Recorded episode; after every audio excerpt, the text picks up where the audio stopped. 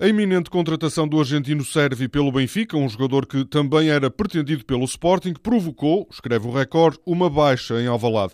O Diário Desportivo afirma que Bruno de Carvalho ficou descontente com o desempenho do administrador Guilherme Pinheiro, que tem o pelouro das contratações. Uma fonte citada pelo Record garante que o administrador da SAD Leonina estava impreparado.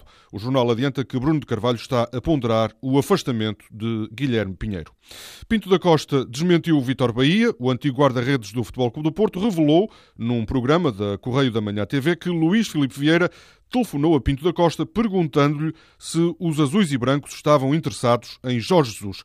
O Diário de Notícias recupera hoje o esclarecimento que Pinto da Costa deu ontem ao Dragões Diário. Diz que o que Vítor Bahia disse é mentira, sem eufemismos. Pinto da Costa assegura que não fala com Luís Filipe Vieira por telefone desde que os dois clubes cortaram relações.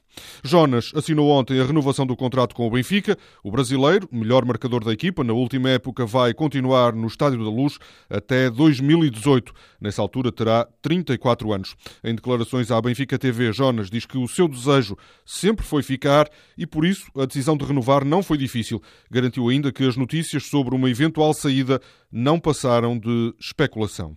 Sálvio foi, segundo o jornal A Bola, operado ontem em Roma. O extremo argentino reconstruiu um ligamento do joelho esquerdo. O jornal adianta que ainda não é possível prever quando é que Sálvio poderá voltar a competir, apesar de a operação ter corrido bem. O jogo admite que o argentino poderá regressar em pleno no mês de janeiro. O Benfica revelou ontem as contas do último exercício. A SAD encarnada registrou um lucro superior a 7 milhões de euros. André Silva, o jovem avançado do Futebol Clube do Porto, que na terça-feira marcou três golos pela seleção de sub-21, está hoje nas capas dos jornais. O recorde diz que Lopetegui quer tê-lo por perto, por entender que é o goleador do futuro. O jogo lembra que André Silva é o português com mais golos marcados esta época e revela que a oportunidade para jogar na equipa principal do Futebol Clube do Porto surgirá na Taça da Liga.